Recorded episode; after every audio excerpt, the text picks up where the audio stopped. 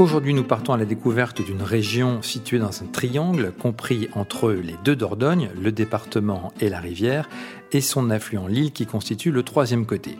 Il s'agit, vous l'avez deviné, du Libournais viticole, plus connu sous le nom de Rive Droite. Pour nous en parler aujourd'hui, François Surgé, œnologue, caviste, producteur. Il nous fera découvrir les terroirs et le cépage dominant de cette région, mais également les grands crus classés de Saint-Émilion et l'inclassable Pétrus. Je m'appelle Philippe Hermé. Bienvenue dans Vin Divin. Bonjour François. Bonjour Philippe. Donc j'ai lu que euh, sur la rive droite il y a euh, le Saint-Émilion et que euh, c'était l'une des plus anciennes appellations du Bordelais, avec notamment plus de 1000 châteaux et 5000 hectares de vignes. Est-ce que tu confirmes? Ah complètement.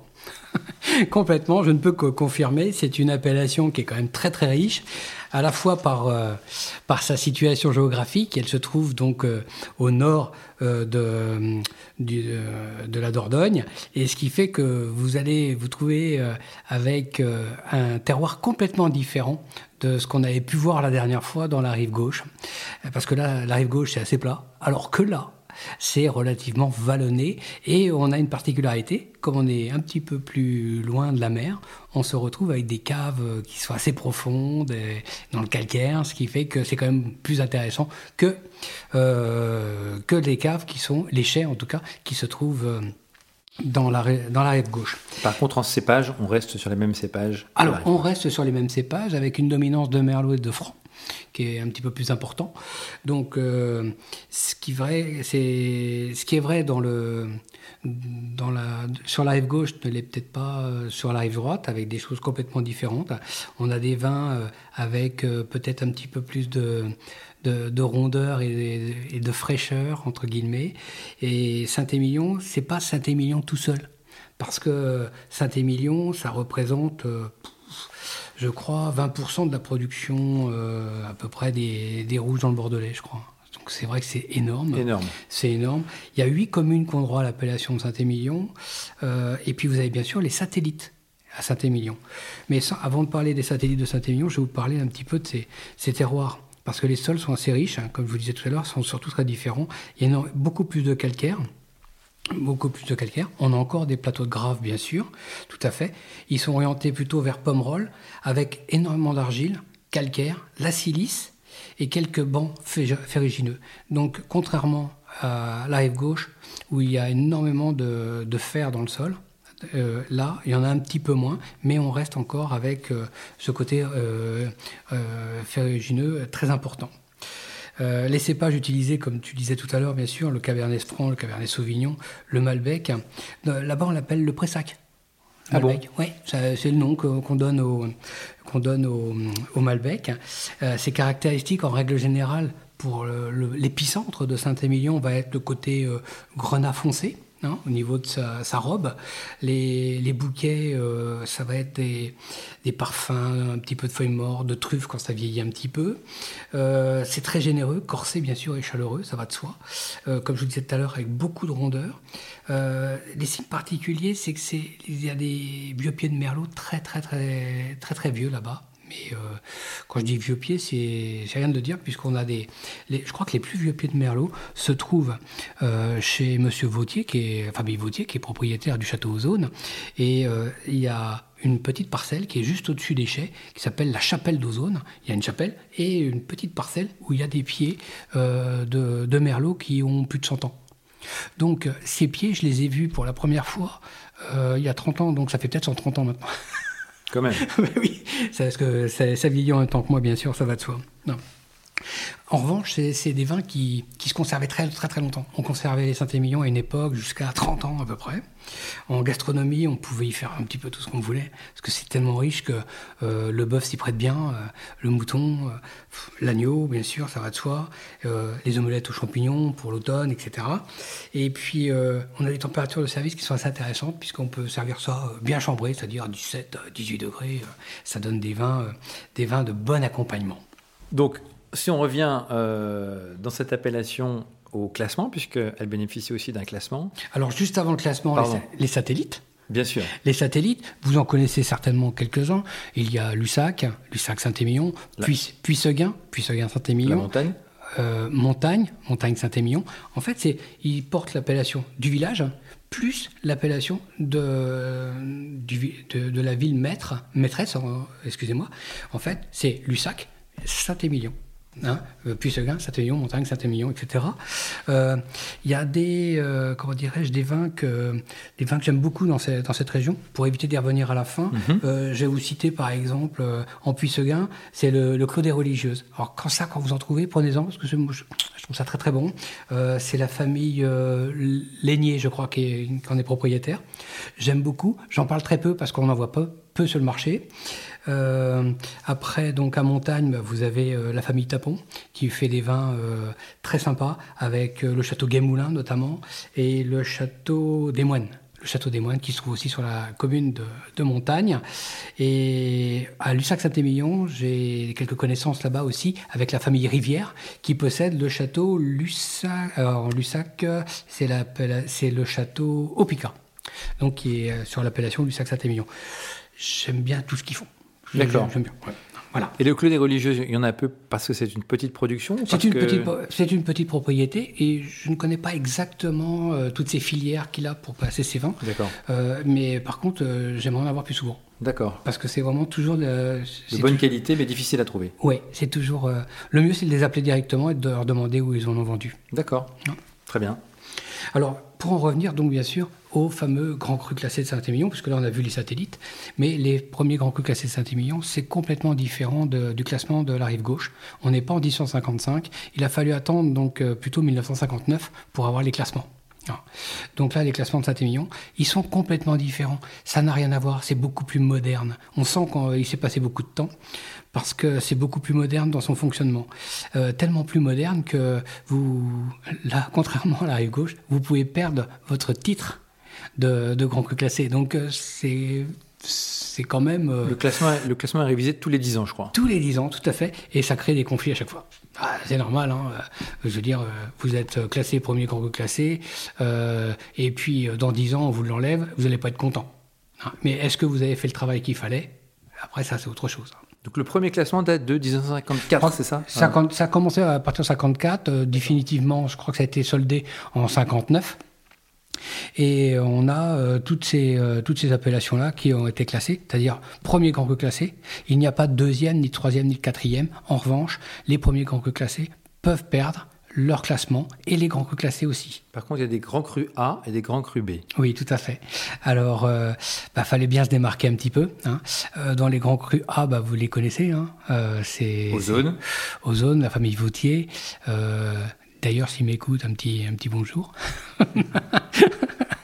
Et puis le deuxième, c'est Cheval Blanc. Et Cheval Blanc qui est quand même euh, voilà, aussi très très important. Propriété de Bernard Arnault aujourd'hui. Oui, euh, tous, ces, tous ces grands châteaux euh, oui, ont passé des, sont passés dans des grandes mains, exactement. il y a eu énormément d'investissements en immobilier et, et en, en, comment dirais-je, à la fois même aussi en fermage. Hein, C'est-à-dire qu'un terrain, un terrain de fermage coûte beaucoup d'argent dans ces régions. c'est, je ne vous parle pas le prix des vignes. Voilà, donc le classement il est très différent. Donc on ne va pas perdre de vue qu'il y a les premiers grands crus classés Saint-Émilion, les grands crus, les premiers crus classés Saint-Émilion et les grands crus Saint-Émilion. Mhm. D'accord? Et après vous passez en appellation Saint-Émilion. Donc c'est clair. Pour les gens qui nous écoutent où c'est vraiment pas clair, pour un, une bouteille de Saint-Émilion classique, sur l'étiquette, vous aurez appellation Saint-Émilion contrôlée. Mhm. D'accord? Donc euh, pour... Là aussi. L'AOC, exactement, ou l'AOP, donc en production, pour changer un petit peu. Mais on, reste sur la France. En France, on a le droit encore de dire, donc AOC, c'est-à-dire appellation d'origine contrôlée, c'est au niveau de l'Europe. Au niveau de l'Europe qui disent aujourd'hui AOP, appellation d'origine protégée. Hein. Mhm. Donc euh, euh, tous, ces vins aujourd'hui peuvent, comme je le disais tout à l'heure, perdre leur, euh, leur classement. En revanche, ça crée des conflits à chaque fois. Mais, du coup, cette révision tous les 10 ans se fait à travers un comité de dégustation? Comité de dégustation principalement. Qui est composé de Propriétaires. de gens comme moi mhm. aussi. Euh, des experts donc Oui, euh, J'aime pas trop ce mot parce qu'aujourd'hui, on l'entend même dans l'automobile quand vous change un pneu. C'est-à-dire que quand on change un pneu, c'est un expert. Donc, euh, moi, je suis un caviste. Hein. D'accord. je suis onologue de mon petit état. Donc, dégustation à l'aveugle et puis on, on, note Dégustation à l'aveugle, vous notez, c'est sélectionné de cette façon, tout à fait. Il faut y passer tous les 10 ans. C'est quand même beaucoup plus moderne que celui de 1055. Clair. C'est vrai que c'est. Là, les deux pieds dans le sabot et dans le béton, pour ceux hmm. qui sont en 1055, c'est classe, quoi. Par contre, pour, euh, pour ceux qui sont. Euh, après, en, Saint-Émilion. Du coup, ça crée de l'émulation, euh, oh, puisqu'on est, obligé, c'est un peu comme les mm. étoiles du Michelin, on est obligé de, ça, on de, se remettre, de se remettre en cause. Oui, tout à fait, on se au moins tous les 10 ans. On se bat, chaque producteur va se battre pour, être, pour garder son titre, voire l'améliorer voire l'améliorer. Hein, donc, euh, d'où le fameux groupe A et groupe B.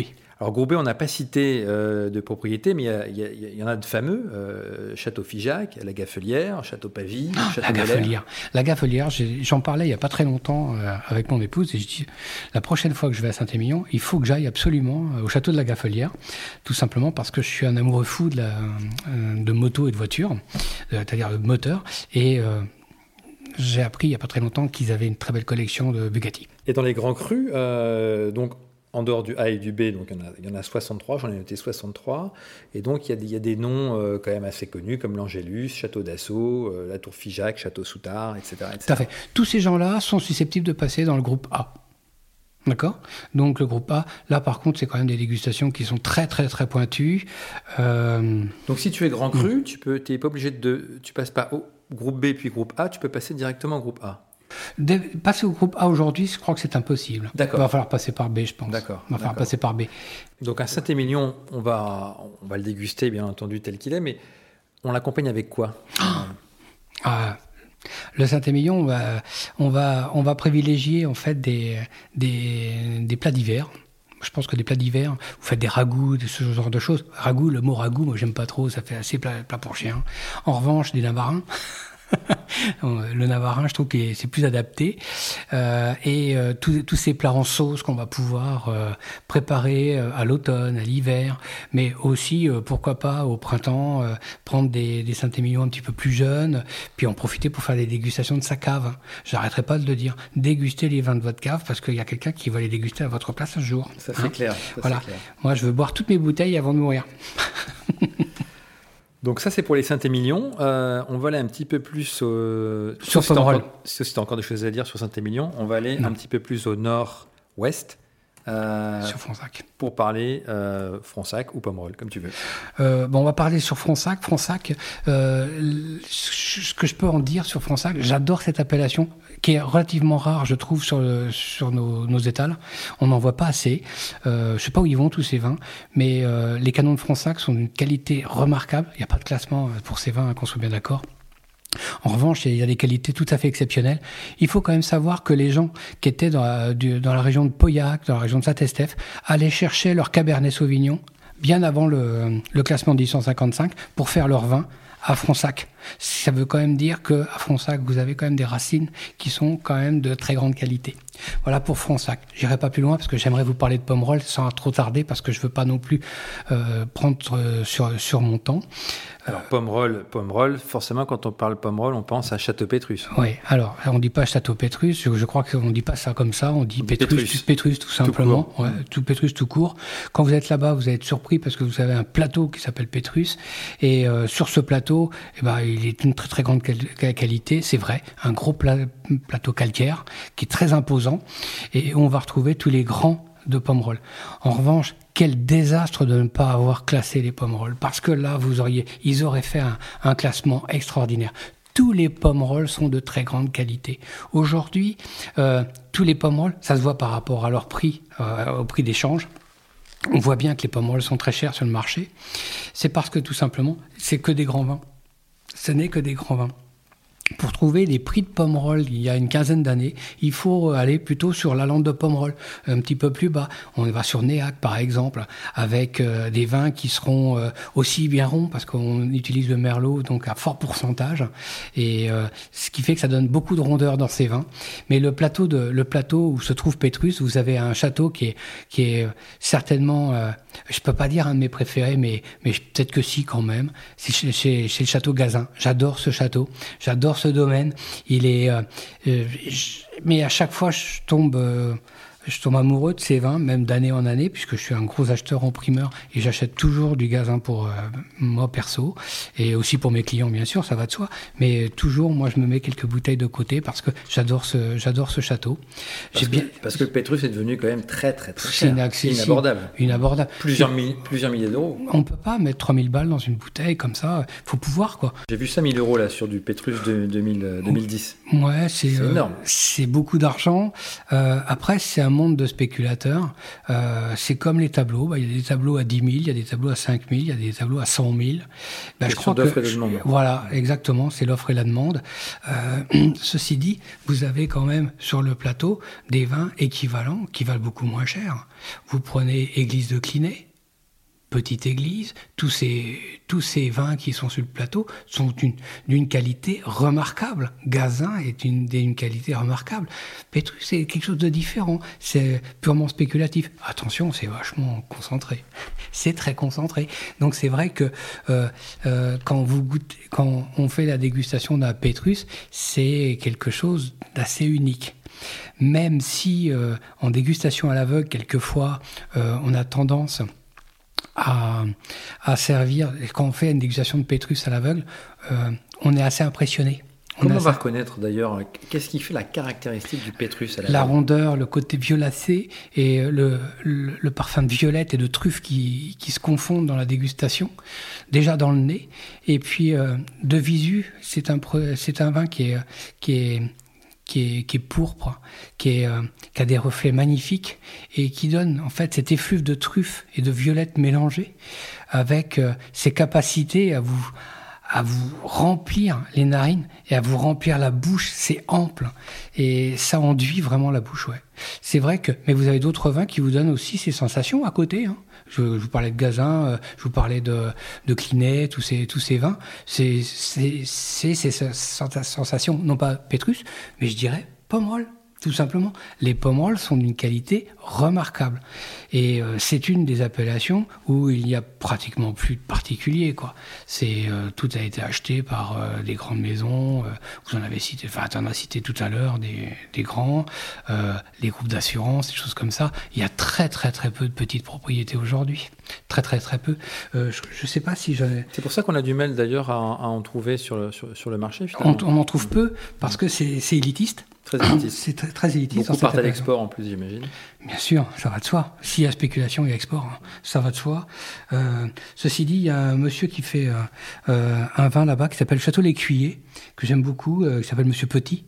Euh, j'aime beaucoup ce vin. Il a, il a des qualités assez, assez exceptionnelles. Ça reste une propriété encore, c'est ce qui est déjà bien.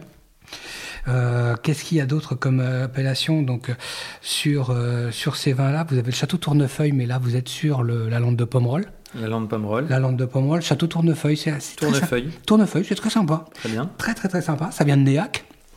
Et vous en avez un autre qui appartient à la famille Tapon aussi, à Nicole Tapon, qui est euh, quelqu'un que je connais bien, qui se reconnaîtra aussi bien sûr, ça va de soi. Le monde du vin étant très petit, ça s'appelle la Croix Saint-Jean. La Croix Saint-Jean, la lampe de Pomerol, elle le fait, mais d'une façon remarquable. Euh, son père était exceptionnel, euh, j'ai bien connu, et euh, avait euh, a, a, tout donné à Nicole, sa façon de travailler, sa façon de d'élaborer les vins, avec une culture euh, très naturelle. Elle n'a pas attendu qu'on dise des vins biologiques, elle les faisait déjà depuis depuis longtemps. Et avec des gens comme ça, on, on on, aime les vins, comme le Château des Moines par exemple, qui est en montagne Saint-Émilion. Donc en conclusion sur la rive droite, plein de superbes pépites, Saint-Émilion, Pomerol, mais aussi d'autres appellations dont on n'a pas encore parlé. Tout à fait. On va, je ne vais pas m'étaler sur toutes les appellations qui restent parce que je pense que ça va faire l'objet d'un autre, un autre podcast euh, plus tard. Euh, mais euh, faut surtout pas oublier le fameux groupe des côtes avec les Blaye, les Bourgs, euh, les Gazons de Fonsac sur lequel et Fonsac euh, où j'ai pu, j'aurais pu m'étaler un petit peu plus parce que je pense qu'on a beaucoup de choses à en dire. Voilà. En tout cas, ça a été un, un réel plaisir de parler de cette région. Merci François et à très bientôt. Au revoir. Merci d'avoir pris le temps de nous écouter. Vous pouvez retrouver ce huitième épisode de Vin Divin sur toutes les plateformes de podcast et nous faire part de vos commentaires. Si vous avez apprécié ce contenu, n'hésitez pas à le partager autour de vous et à le créditer de 5 étoiles. La semaine prochaine, nous resterons dans le Bordelais, coincés entre deux mers, à savoir la Dordogne et la Garonne. Il sera question de blanc sec, mais pas que. D'ici là, portez-vous bien.